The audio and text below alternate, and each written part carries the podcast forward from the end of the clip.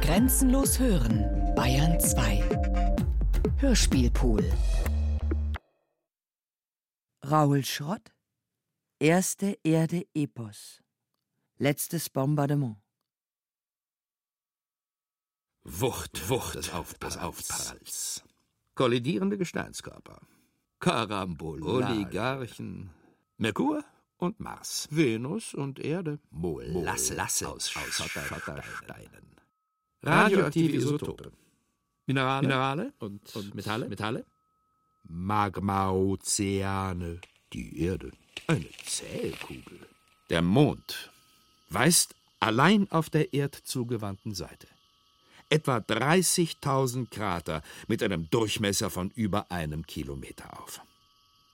Die größten davon sind das Südpol-Aitkenbecken und das Mare Imbrium, ein Himmelskörper, auf Kollisionskurs, seine Masse in einem spitzen Winkel. Kollision. Ein Schlagkörper, Materie, Wolke. Ein schmutziges Gemisch aus Luft und Glut. Die von den Apollo-Missionen genommenen Gesteinsproben, schockgeschmolzene Ejekta, sowie Mondmeteoriten ergeben Datierungen, die erst bei 4,1 Milliarden Jahren beginnen, den Mond vor dem Fallen bewahren. Die Schnelligkeit seiner Drehung. Computersimulationen, das Nizza-Modell von 2005, legen nahe, dass für diese Zeugnisse des sogenannten letzten schweren Bombardements die Dynamik des frühen Sonnensystems verantwortlich war. Nachdem Uranus und Neptun sich gebildet hatten, destabilisierte eine Veränderung in den Umlaufbahnen der äußeren Planeten die Bahnen der Asteroiden zwischen Mars und Jupiter, die dann auf Kollisionskurs mit dem Erde-Mond-System gerieten. Fallende Körper, ein Apfel vom Baum. Diese Asteroideneinschläge reicherten die Erde deren Schwermetalle in geschmolzenem Zustand ins Innere gesunken waren und den Erdkern gebildet hatten, sehr früh wieder mit solchen Metallen an. Der Mantel weist bereits vor 4,1 Milliarden Jahren den heutigen Gehalt an Eisen, Gold und Platin auf. Das Bombardement hielt aber noch lange an. Auf der Erde sind die ältesten identifizierbaren Krater jedoch weit jünger. Sudbury in Kanada 1,85 Milliarden Jahre und Fredefort in Südafrika 2,0 Milliarden Jahre. Direkte Spuren von Einschlägen hinwieder, Schichten von Spherulen, die auf den Gesteinsauswurf eines Einschlags zurückzuführen sind, lassen sich zurück bis zu 3,5 Milliarden Jahre datieren. Das legt nahe, dass sich das große Bombardement länger als bislang angenommen fortsetzte.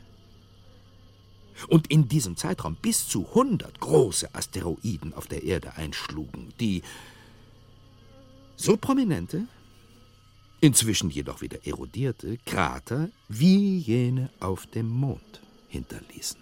Massive Verschiebungen der Erdkruste. Der Bericht des Gervasius von Canterbury vom 18.06.1178 ist lange als Observation eines Asteroideneinschlags auf dem Mond gedeutet worden, der jenen Krater von 20 Kilometern Durchmesser hat entstehen lassen, den man Giordano Bruno getauft hat. Zu Ehren jenes 1600 auf dem Scheiterhaufen in Rom verbrannten Scholastikers, der glaubte, dass wir in einem grenzenlosen Universum voller Welten wie der unseren leben. Ein massiver Spiegel, ein glühender Luftkörper. Gegen diese von Hartung 1976 vorgebrachte These ist jedoch zu halten, dass in der Woche darauf überall auf der Erde dramatische Meteoritenstürme aufgrund der resultierenden Ejekta zu beobachten gewesen sein müssen. Wovon in keinen Annalen, weder von Gervasius selbst, der auf dieses Zeichen besonders achtete, noch sonst wo in Europa, China, Japan, Arabien berichtet wird. Weit wahrscheinlicher ist die Deutung des Asteroidenforschers Nieninger, der darin das Verglühen eines Meteoriten sah, der entlang der Sichtlinie zum Mond in die Atmosphäre eintrat. Gervasius Beschreibung bleibt dennoch die einzige, mit der wir uns einen mit freiem Auge zu beobachtenden Einschlag am Mond vorstellen können. Canterbury, Archaicum.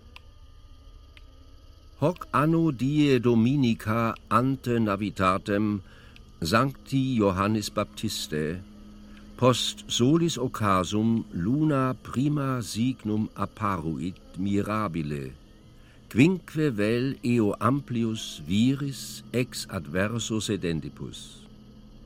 Dies Jahr des Sonntags vor Johanni, als nach Untergang der Sonne der Neumond erstmals am Himmel zu sehen ward, wurden fünf unserer Männer und mehr, die ihm zugewandt saßen, eines wunderbaren Zeichens gewahr. Als da sind Erzbischof Roger, seine Mitbrüder sowie der Meister Guillaume und der kleine William. Um die Abendmesse zu feiern, im letzten Licht, das durch das Längsschiff flutet. Unser Dach offen, die Torsi der Säulen im Chor jedwede irdische Schwere verlierend, das warme Rot auf den Trommeln, zugleich Erinnerung der Brunst, welche die Kathedrale nun bereits zum dritten Male zerstört hat. Als mittags die Hütten hinterm Kloster brannten und hoher Wind, für die Augen unsichtbar, die Funkenglut zwischen die Bleiplatten und die bemalte Decke trug, bis der morsche Dachstuhl schwelte, das Blei aufschmolz und herabtropfte, und im Rauch das Gebälk auf das Chorgestühl stürzte, das seinerseits in Flammen aufging. Dass es damit das Feuer fütterte, durch welches es zerstört wurde, war eigentümlich anzuschauen. Sie hielten sich nicht lange auf, retteten Kelch und Reliquiar und so viele Pallien, wie sie konnten von teuflischer Habgier verführt, verloren nicht wenige alle Angst, sich den Besitz der Kirche anzueignen. Und ihre Schutzheiligen, St. Dunstan und St. Elphige, sie ruhen nun in der Wildnis im Regen. Diesen Sommer hatten sie mit dem Kreuz begonnen. Zehn Pfeiler hochgewuchtet mit Meister Guillaumes Zug- und Seilmaschinen, den Laufgang für den Kinderchor gemauert und die Strebebögen am Mittelschiff, die Wandflächen aufgesplittet wie Baumstämme, um Planken zu gewinnen für die Arche Gottes, all hier in Canterbury. Nam nova luna lucita erat novitatis sue more cornua protendens ad orientem. Et ecce subito superius corno in duo divisum est. Nun war da der neue leuchtende Mond, seine Hörner in dieser Phase wie immer gen Osten gerichtet. Doch siehe, da ward plötzlich das obere Horn in der Mitte gespalten sprach Gott nicht, Lichter sollen am Himmelsgewölbe erscheinen, sie sollen Zeichen sein, die über die Erde leuchten?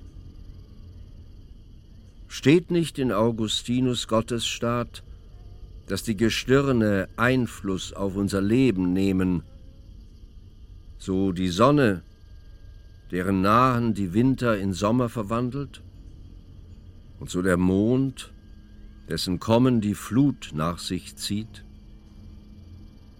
Und war dies etwa nicht die Nachtkürze?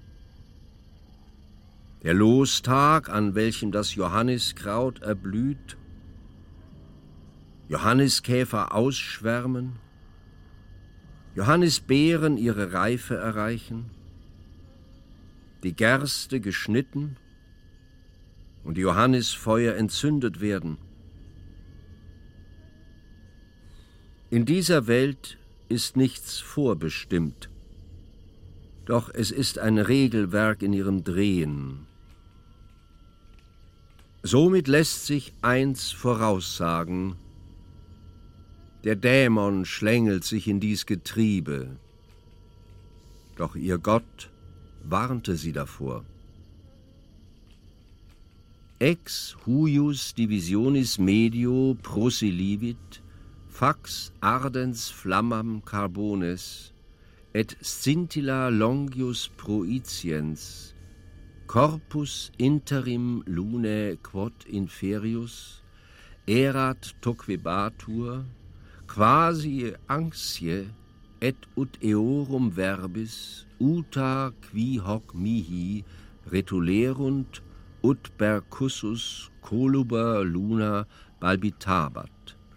Und aus der Mitte dieser Spalte stieg eine Feuersäule empor, und sie verspie weithin Flammen, glühende Kohlen und Funken, während der Leib des Monds sich darunter hin und her wand, gleichsam vor Angst oder wie einer meinte, der Mond zuckt wie eine Schlange, auf die man einschlägt. Diese Wände, durch das Strebewerk entlastet, werden durchlässig für Blicke in die Sphäre Gottes.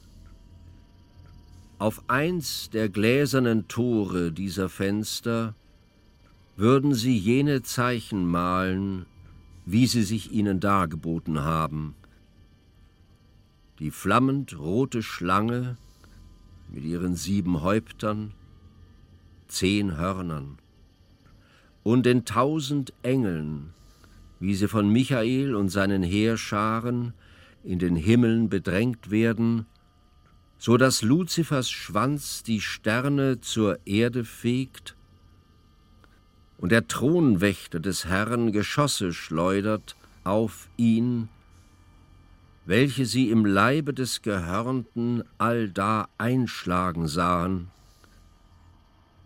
Und das Bildnis davon wird sein aus denselben Substanzen, die dabei in die Lüfte geschleudert wurden, am Mond dunkle Wunden lassend, die Farben des Waldglases aus Asche und aus Sand, alles figürliche, von Schwarzlot umrandet.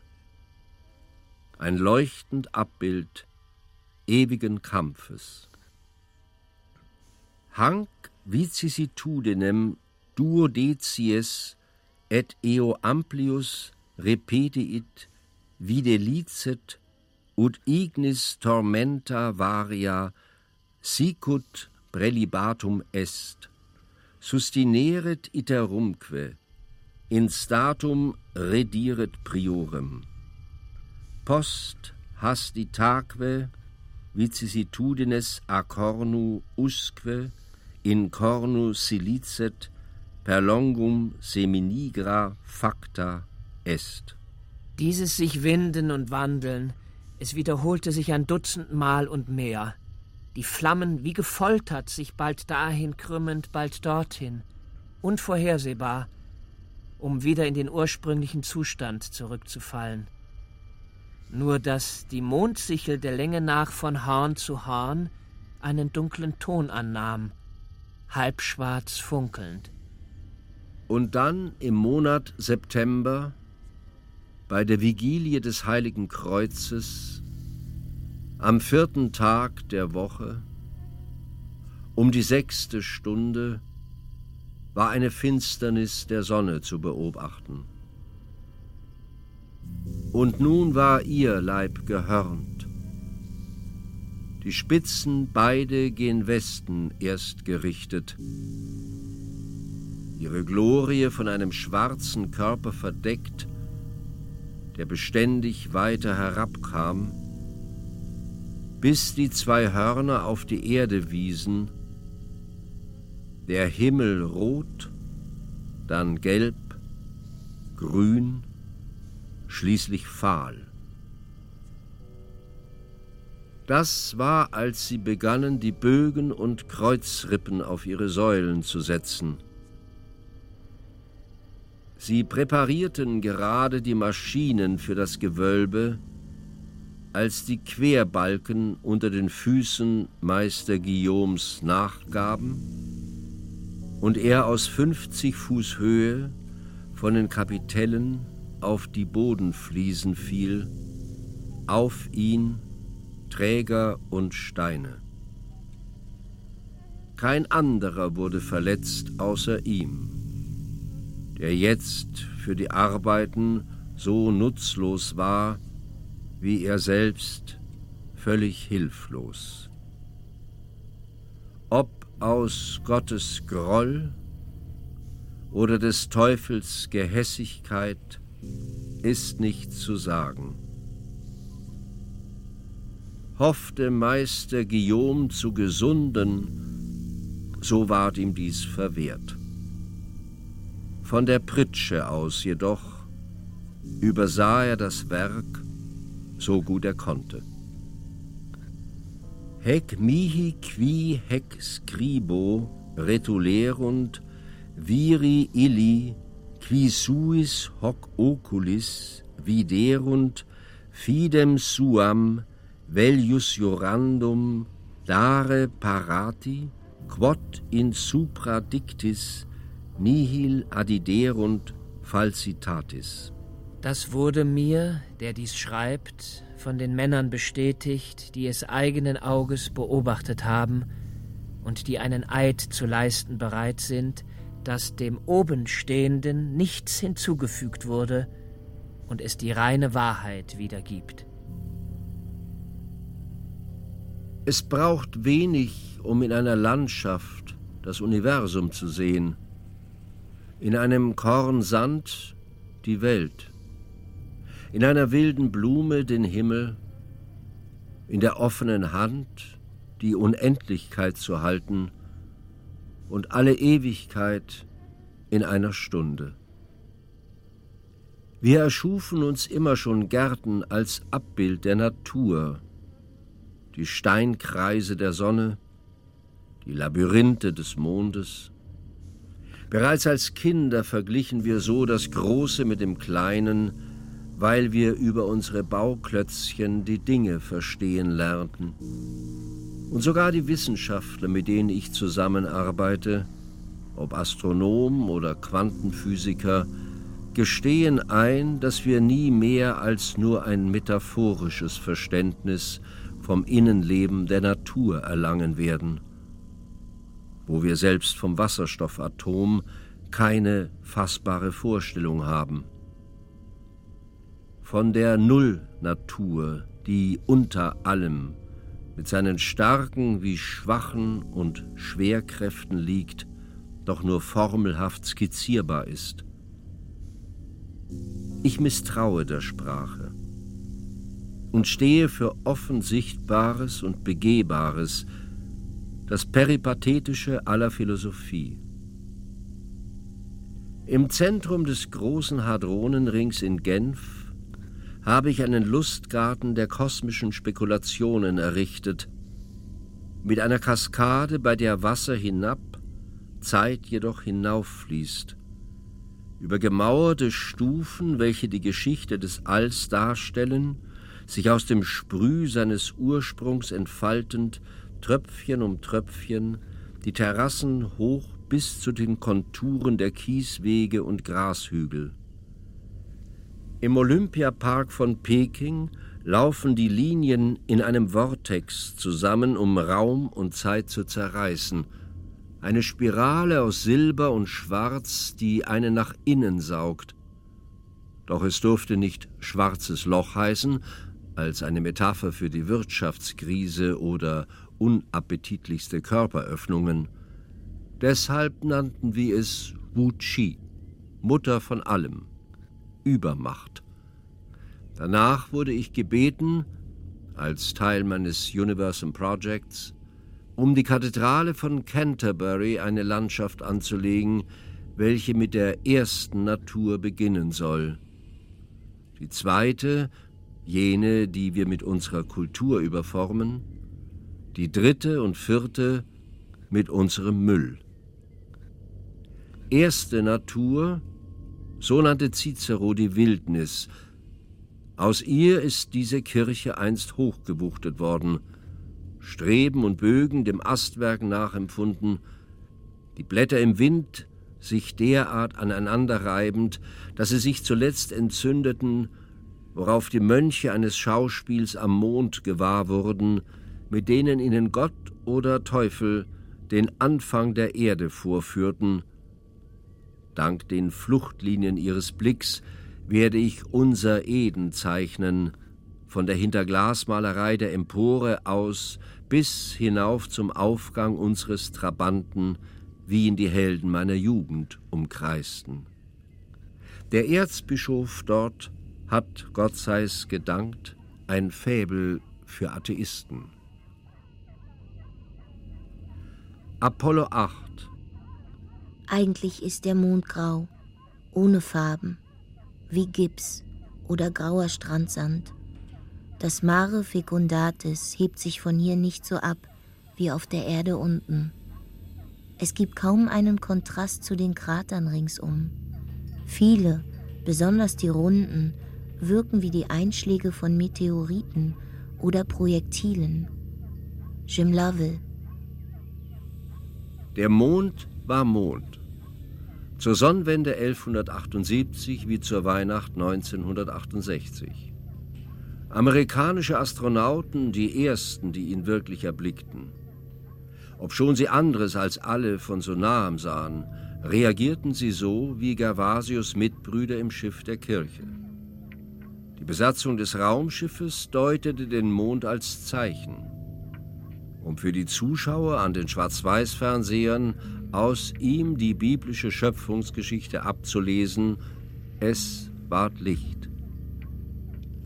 Eingefasst in Eisenrahmen, in denselben Kreisen und Quadraten, mit denen man auch Raumbahnen berechnet, das Glas, je nach Brennstufe Scharlachrot, Azur, Saphirgrün oder so goldenbraun wie Fleisch und Haut, leuchten die Wunder auf, die Thomas Becket vor seinem Martyrium auf dem Kathedralenboden hier bewirkte. Schauten zwei farbige Rundfenster wie Augen hinaus in Zukunft und Vergangenheit. Finden sich Jesu Vorfahren alle dargestellt, keine hundert Generationen bis zum Anfang dieser unserer Welt, die am Mensch als ihrem Mittelpunkt festhält. Ein Universum, einer Luftblase gleich im Medaillon der Buntglasrosette Gottes. Doch die Malerei ist lang zerschellt die aus den Bruchstücken zusammengesetzten modernen Motive, der Friede auf Erden, die Erlösung, wirken verlogen, im besten Fall bloß verkitscht. Warum nicht in einer der Arkaden über dem Chor den Aufgang der Erde verewigen? Einen sodablauen Ozean salziger als heute. Vereinzelt eingearbeitet darin vulkanische Ketten und Küsten, Inselbögen aus grauem Granit. Sand gestrahlt daraus die ersten Landschaften. Schroffe Steilwände, Täler, schartige Hügel. Säulen aus Basalt und Strände aus gleißendem Quarz. In das Flachglas darüber eingeätzt Schleppen von Rauch, Wirbel weißer Wolken. Das Fenster rechts dagegen völlig schwarz, durchbrochen allein von silbernen Schweifen, Symbole jener Kometen und Asteroiden, die zwei Milliarden Jahre lang auf Erden einschlagen. Die Krater in diesem Landbogen sich füllend mit lohenden Seen und die Ufer aufwallend von Magma. Tiefenbeben. Und wie sie erkalteten und zischend sich aus der Brandung hoben. Gestade ward so zu Gestein, felsige Krusten schwammen auf. sich anlagernd zuerst im Festland, den Kernen von Kontinenten. Die Schollen bald sich überschiebend, um zurückzuschmelzen, in das glosende Mark unter der Erdrinde, die Kirche dem Gefels entwachsen, ihre Stämme sich verzweigend, eine steinerne Allee. Und dieses Schattenspiel des Lichts im Laub und wie es emporsprießt in einer Krone, hochstrebt zum Herrn. Im Lanzettfenster linker Hand hingegen die Grisei des Mondes, ein Umkehrbild zum Aufdämmern der Erde. Sein pockennarbig entstelltes Gesicht, die jede Nacht vor Augen stehende Erinnerung an das Bombardement, aus dem unser Planet als Erde hervorging. Ein und dieselbe Ursache für ein Triptychon von Wirkungen, dann ein Primum movens für lebendes Terrain oder tote Topographie. Bleiriss und Schablonen ließen sich dafür jedoch erst erstellen, als das Alter der Maria durch den schwarzen Staub bestimmt war, der sich in den Mantelfalten angesammelt hatte, und Astronauten Brocken von erstarrten Lavadecken des Mondes zur Erde brachten. Oh mein Gott, seht euch diesen Anblick dort an. Hier ist die Erde im Aufgehen. Wow, ist das schön. Ist das schön. Frank Bowman. Der Mond zeigt sich von vielen Seiten. Jeder von uns, denke ich, wird von dem, was er heute gesehen hat, einen anderen Eindruck davon tragen. Und ich weiß, mein eigener ist der eines immensen, einsamen, gleichsam abschreckenden Seins eine Weite im Nichts. Es erinnert an Wolken über Wolken von Bimsstein. Frank Baumann. Trotz allem stellt unsere Lehre von den Ursachen kaum mehr dar als die Armenbibel der Kirchenfenster. Laut jüngster Ikonographie wurde der Geschosshagel auf Mond und Erde ausgelöst vom Saturn, als der die Sonne doppelt so schnell wie Jupiter zu umkreisen begann. Diese Resonanz von 1 zu 2 warf Neptun und Uranus aus der Bahn, worauf diese zahllose Kleinstplaneten aus ihren Umläufen brachten. Ist der Einfluss von zwei Eisriesen etwas anderes als die Konjunktion von Saturn und Jupiter zum Stern von Bethlehem im Sternbild Fisch? Auch da steht Jupiter Saturn gegenüber, wie jeder Morgen, jeder Nacht. Freiheitsdrang und Ordnung. Eingebung wie Begründung letzter Dinge. Es lässt sich nicht einmal sagen, ob Gervasius am 18. Juni den Aufprall eines Asteroiden auf dem Mond sah, den darauf erfolgten Aufwurf von Gesteinsmassen, ein Flammenkranz emporlodernd vom Krater Giordano Bruno, Wolken von Gas über die Oberfläche hinwabernd, Mondstaub im Luftleeren schwebend, oder einen gerade auf ihn zurasenden Meteoriten, der am Himmel verglüht, einen dunklen Schweif nach sich ziehend, um als Feuerball ruckweise zu bersten. Der Mond flirrend hinter all dem Ruß. Aber es bleibt die einzige Vorstellung, die wir uns machen können vom letzten schweren Bombardement, bei dem jeder Einschlag einen Rand aus erstarrendem Glas hinterließ. Derart hat sich die Erde eine halbe Ewigkeit mit Metallen angereichert und mit Wasser. Sand und Asche zu Glas geschmolzen und Metalle es zu färben, Flammen es zu formen und Wasser es flach zu schleifen zu den Scheiben, aus denen wir die Bilder von Aufbau und Zerstörung schneiden und zusammensetzen. Eine Malerei des Lichts und wie sie selbst dem Zerbrechlichen noch eine strahlende Wirklichkeit verleiht, das wahre Wunder, dass solch ein Glas Jahrhunderte überdauern mag. Wir sind keine Kreaturen Gottes, denn wir sind selbst von einer Mitte dieses Weltraums, dessen Wesen dunkel ist, weit entfernt, im Leeren und in Kälte.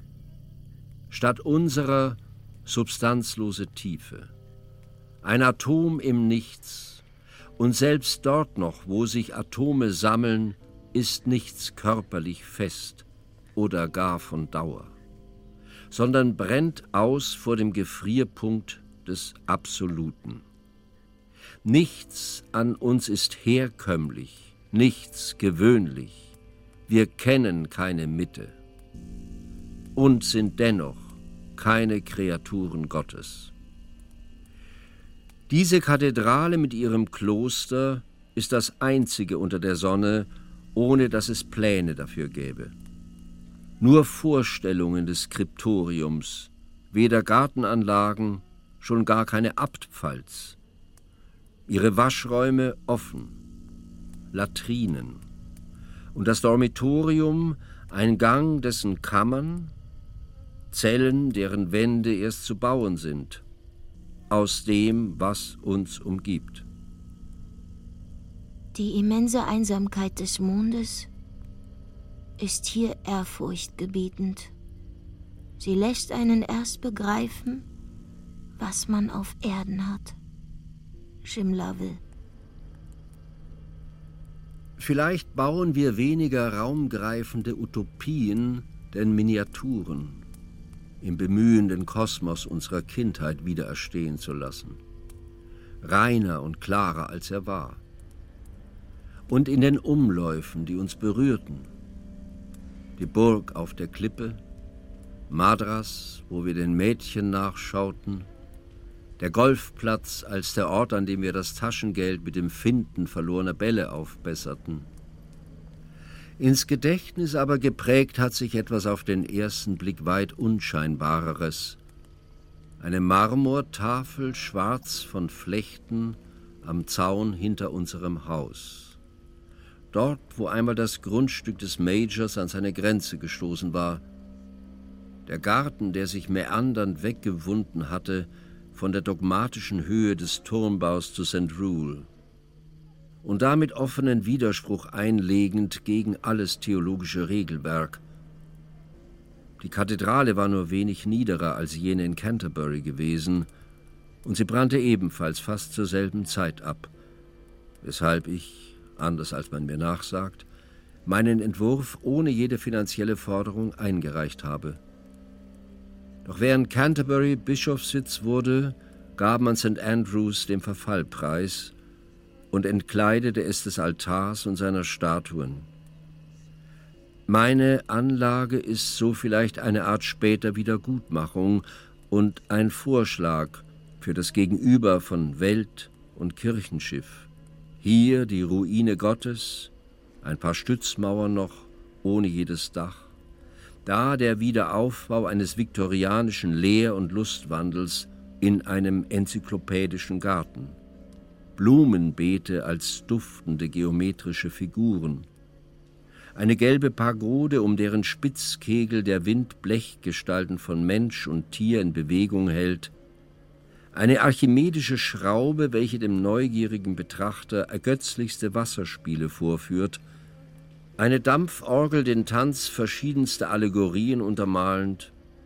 Monumente von Poeten, Philosophen und anderer Weisen der unterschiedlichsten Couleur, die Ringe des Alls und der Planeten im Rasengrün, die Exploration des Daseins, sie umrahmend ein weißes Laufband, dem meine Tafel mit ihren Wortfragmenten entstammt, schlängelnde Markierungen der Weltzeitalter in Sätzen und Sprüngen bis hinauf zur Gegenwart, ob man nun den exakten Abstand des Mondes von der Erde wissen, eine Pflanze bestimmen oder einen Blick auf China werfen wollte, man brauchte sich nur in Major Playfairs Kaleidoskop zu begeben, um im Grün des Rasens jene kosmologische Ordnung zu erkennen, vor der wir uns als beliebig auswechselbare Schauspieler erweisen, die nach einem Text suchen.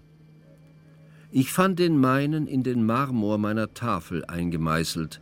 Gra, Fakt, ohne darauf klüger zu sein, doch er erlaubte mir bei meinem ersten Stelldichein hinterm Zaun mit etwas Besonderem zu prahlen.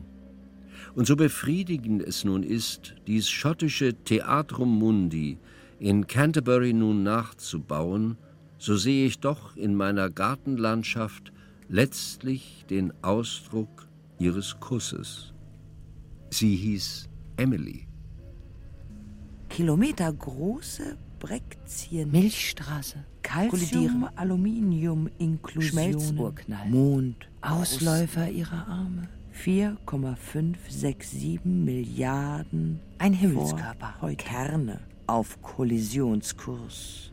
Prallen aufeinander. Sich drehende Dunkelwolken, Staub, Eis und Gas. Seine Masse Sonne. in einem spitzen Winkel. Dunkelwolke. Metallatome. 10 Billionen Silikate. Wasserstoffbomben. Fusionsplanet. Eisschicht. Ein immenser. Wasserkohlendioxid, Methan, Schwefel, Wasserstoff. Wasserstoffkerne. Millimeter. Metallkerne. Heliumkern. Kollision. Dunkelwolken. Mantel aus Silikatgestein. Ein Kruste aus Kohlenstoff. Asteroiden. Marsmonde. Materie, Wolken. Sonnenentzündung. Wolkenkern. Schwerkraft. Wasserstoffbrenne. Scheibe. Die Natur des Mondes. Wucht des Aufpralls. Eruption. Sonnensystem. Strahlung. Das Gesicht in der Sonnenwinde. Kollidierende Ein Geschrei. schmutziges Gemisch aus Luft. Solarwinde. und Glut. Embryoplaneten. Staubteilchen. Gas. Den Mond vor dem Fallen. Oligarchen. Eis verfärbt sich. Karambolage. Die Schnelligkeit seiner Drehung. Wie Geschosse in einer Schleuder. Solarnebel. Erde. Gas. Merkur und. Mars. Im Kreis Wasserstoff. Venus und. Erde. Schneelinie. Fallende Körper. Ausgeglühte. Explodierte Sterne. Ein Apfel vom Baum. Kohlenstoff. Eisriese. Radioaktive Sauerstoff. Isotope. Der Mond jedoch oben. Stickstoff Mineral und Metall. seines Kreises. Eis. Bläuliche Färbung. Felsige Planeten. Magma, Fels- Ozeane. und Eisbrocken. Die Anziehungskraft des Mondes. Massezentrum. Seine ungleich größere Nähe als heute. Atom, Eine zähe Sonnensystem kugelförmig. Sonnenentzündung. Von dort Ihre heutige Masse. Innere. Massive Verschiebungen Der der Schmelzfluss ihrer Erdkruste. Oberfläche. Kilometerhohe, stoßende, massive gefrorenen. Gase zu Fußballgroße Flocken. Eisen und Nickel. Erdrotation. Gewaltiger Kern. Gas- und Eisriesen. Die Dauer der Sonnenumkreisung. Materie. Ein Magma, Die. Bremswirkung der Gezeiten. Fliehkraft. Terrestrische Planeten. Plasmafontänen, Gas- und Eisriesen. Dichte Atmosphäre. die Nebel. Zerstreuung des Sonnennebels. Sonne. Das zweihunderttausendstel einer Sekunde.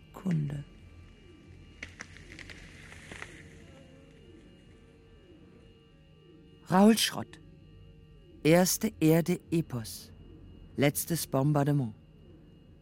Mit Katrin Angerer, Bibiana Beglau, Jens Harzer, Tobias Lelle, Martin Umbach und Hans Zischler. Komposition Sam Schlamminger. Ton und Technik Josuel Tegarten, Susanne Herzig. Regieassistenz Stefanie Ramp. Regie Michael Farin.